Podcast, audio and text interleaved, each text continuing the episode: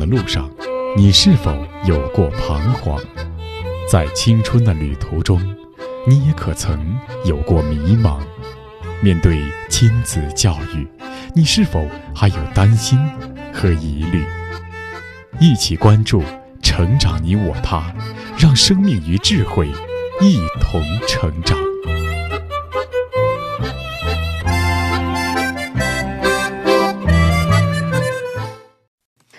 愿生命与智慧一同成长。海内外的各位听友，大家好，欢迎来到《成长你我他》，我是您的朋友钟庆。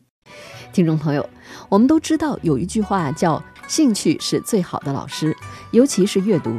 有些孩子觉得阅读索然无味，就是不爱阅读；但有些孩子兴趣一旦被激发起来，读得废寝忘食、夜以继日，也是常有的事。比如青少年时期。有一段时间，我就特别爱读金庸、古龙的武侠小说，那真是读得昏天黑地，就如林黛玉读《西厢记》一般，读得投入忘我，觉得词藻景人，余香满口。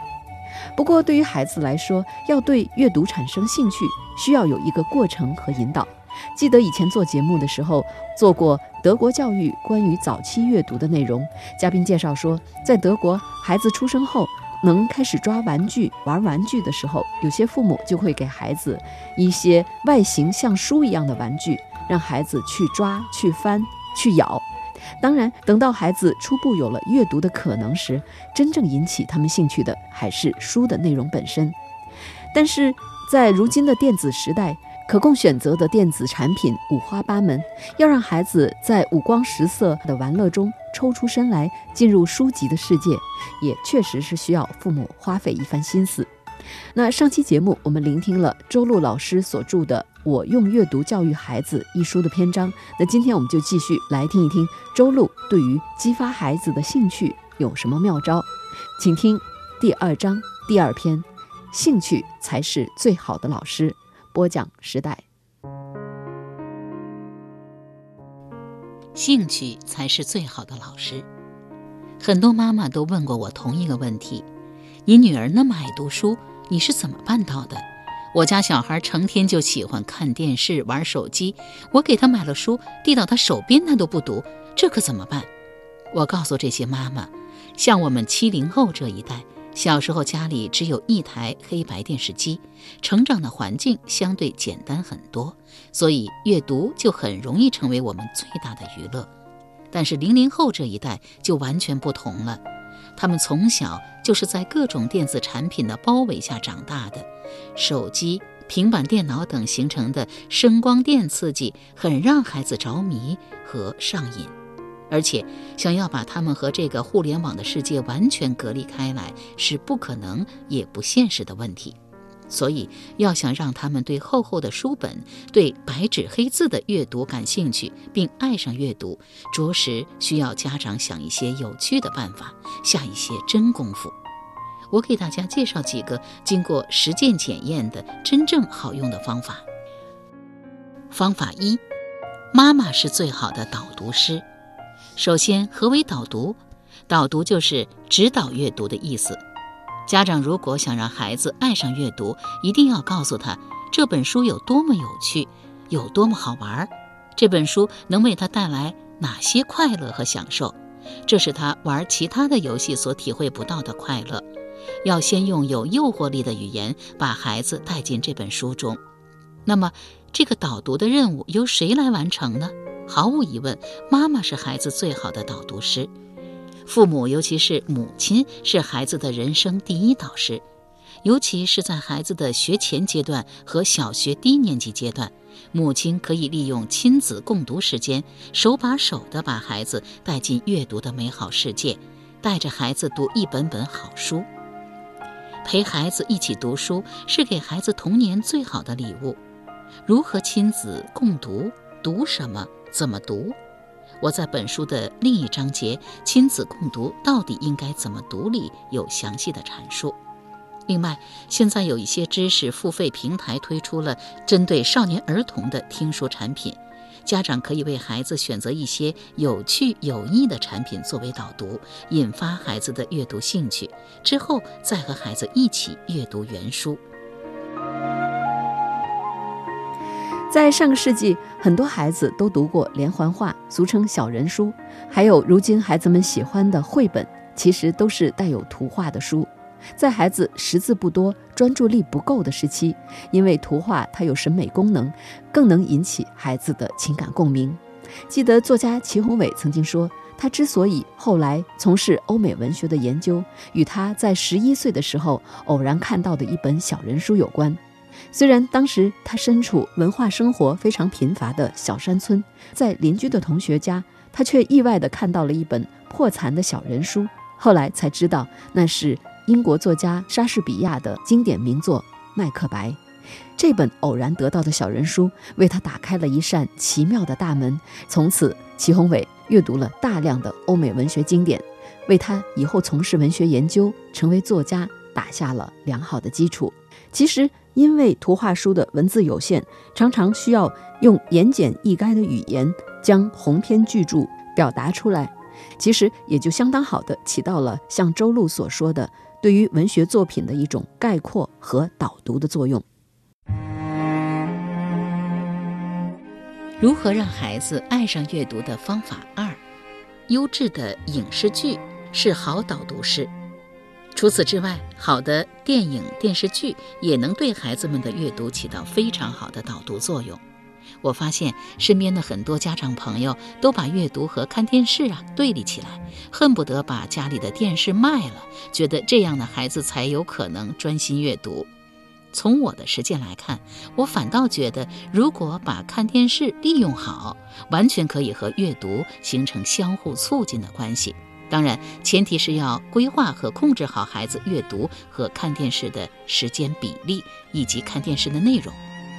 给大家举个例子，小学二年级下学期，云州已经完成了小学的识字阶段，我觉得是时候让他开始独立进行全文字的阅读了。于是呢，我给他买回了全套的《哈利波特》，我把其中的第一本《哈利波特与魔法石》放到他的面前，对他说。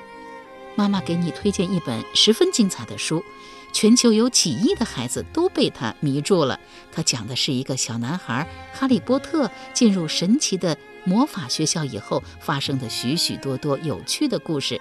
相信你呢也会被它迷住的。云州拿起来翻了翻，问：“全都是字啊？”在这之前呀，他独立阅读的都是有字有画有拼音的桥梁书。我鼓励他说。你可以试着读一读哦，看看你感不感兴趣。过了几天，云州告诉我自己有点读不下去。我仔细考虑了一下，这本《哈利波特与魔法石》，因为作者刚开始时叙事节奏比较缓慢，人物关系很复杂，所以给云州第一次啃大部头书呢，造成了阅读障碍。那么，用怎样一种形式，能够在孩子和书之间建立起一座桥梁呢？突然，一个念头闪现在我的脑海里：电影《哈利波特》的系列电影风靡全球，连成人都被深深的吸引。相信云州一定也会感兴趣的。不出所料，这部电影如同磁石一般把云州吸住了。他被电影的精彩情节深深的吸引。看完电影呢，云州掩饰不住满脸的兴奋，又与我讨论了半天。最后呢，我鼓起勇气说：“你知道吗？”哈利波特的小说更好看，小说里的描写更精彩、更生动。你要不要重新去读一下啊？他点了点头，一脸高兴地说：“那我再试试吧。”这一次啊，因为云州已经通过电影了解了故事的梗概，弄懂了人物之间的关系，并体会到了故事的精彩之处，这为他的阅读扫清了障碍。所以呢，这一次重新拿起书本后，他一头扎进了《哈利波特》的魔法世界，读得昏天黑地、废寝忘食。就这样，在一个暑期里，云州一口气读完了《哈利波特》的前四本，连我都感到十分惊讶，因为他第一次独立阅读纯文字的书，就能够达到这样的阅读速度和阅读量。看来，只要激发起孩子的阅读兴趣，他们的阅读潜能是惊人的，会超越我们的想象。如法炮制，云州在看完了部分1987年版的电视剧《红楼梦》以后，对其中美不胜收的诗词产生了浓厚的兴趣。于是呢，独立读完了青少版的《红楼梦》，看完了电影《魔戒》，又捧起了小说《魔戒》。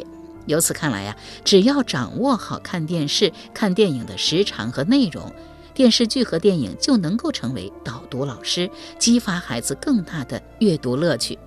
另外呢，还有一些方法也可以激发孩子的阅读兴趣，例如家长只讲故事的开头，勾起孩子的阅读欲望；把书中的一些经典片段改编成小短剧，让孩子来表演。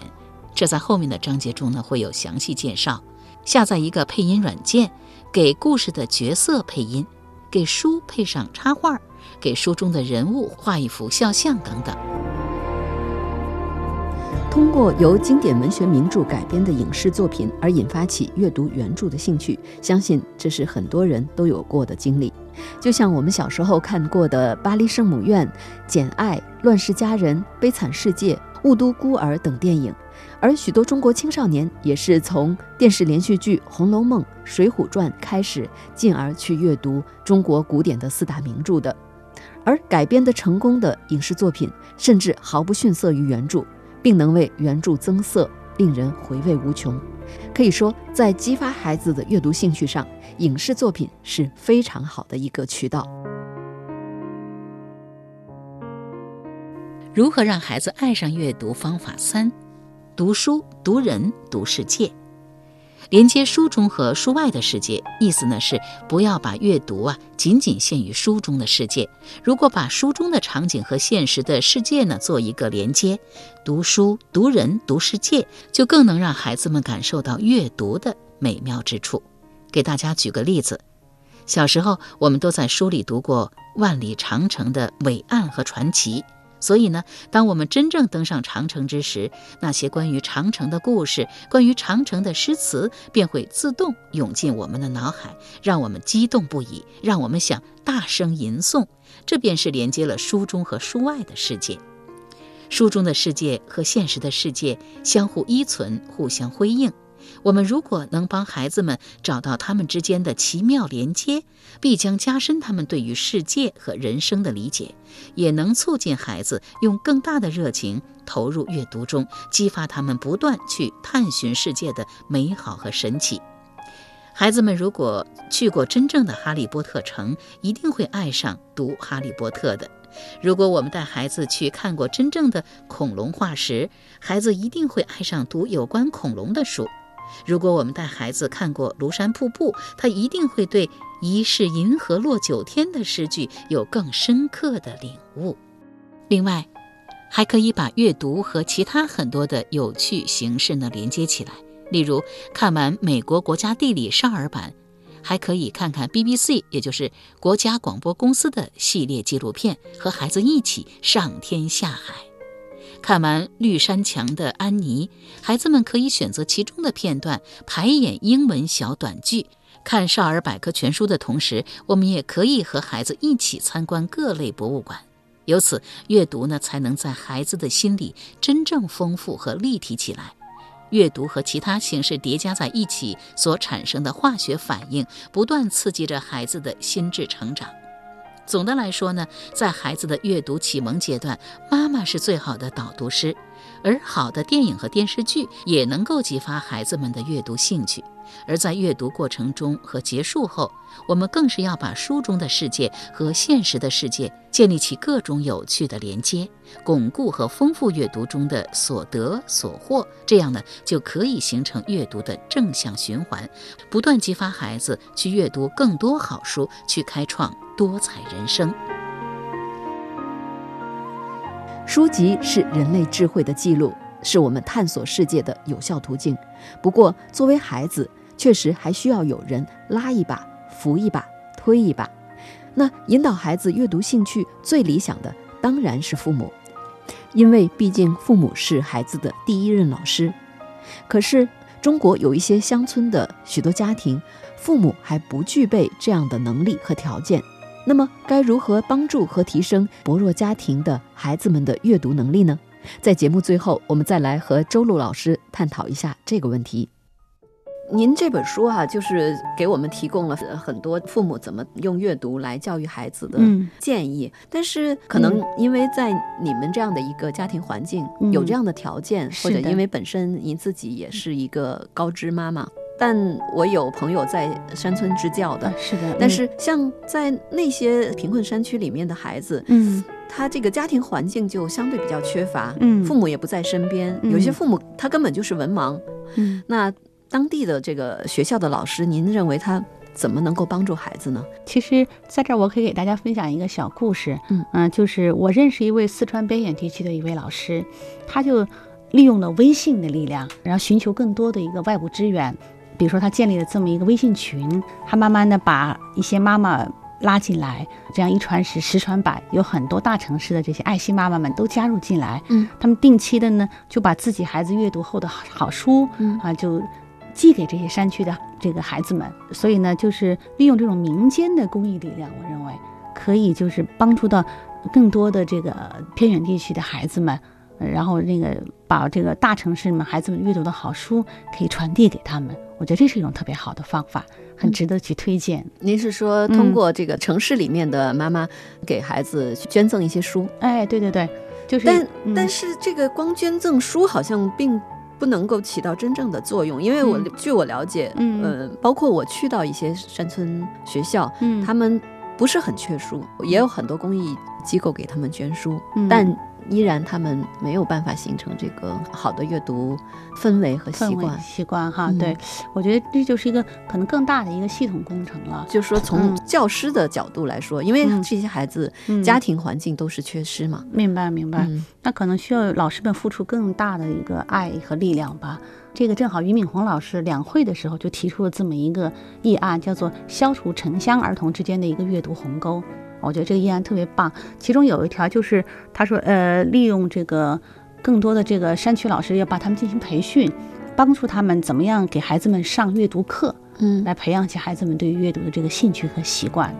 另外呢，他希望就是国家能够成立专项的这种基金，嗯。呃，能够在更多的山区学校里头开展这个阅读的图书馆，嗯，然后利利用互联网的技术呢，能够在这些山区里头呢，建立一些这个数字化的一些阅读图书室啊等等，嗯。利用各方面的力量吧，就是能够集聚起来，能够帮助到这个山区的孩子们，让他们真正接触到优质的这个阅读资源，并且利用呃老师的这个培训，帮助老师们来手把手的带着孩子开始阅读。那假如说您是嗯。这个培训的嗯。老师，嗯。您去到山村的学校，您怎么去带这些孩子？那其实我觉得，呃，孩子们都是喜欢听故事的，对吧？我们可以从这个为切入口进来啊，然后我们可以，比如说，呃，利用一些语文课的时间给孩子们先讲故事，然后呢，希望孩子们进行复述，然后呢，启发他们的思考，然后回答一些问题，等等啊，然后开始带着他们慢慢的开始阅读一些有趣的绘本，把他们带着带到这个阅读的世界。嗯，好，希望我们把您的建议可以分享给这个山村的老师，希望对他们有用。好，谢谢，谢谢您，嗯。谢谢周璐老师。好了，各位听友，今天我们的节目呢，聆听的是周璐老师的《我用阅读教育孩子》第二章第二篇“兴趣才是最好的老师”。感谢各位听友的收听，下期节目再会吧。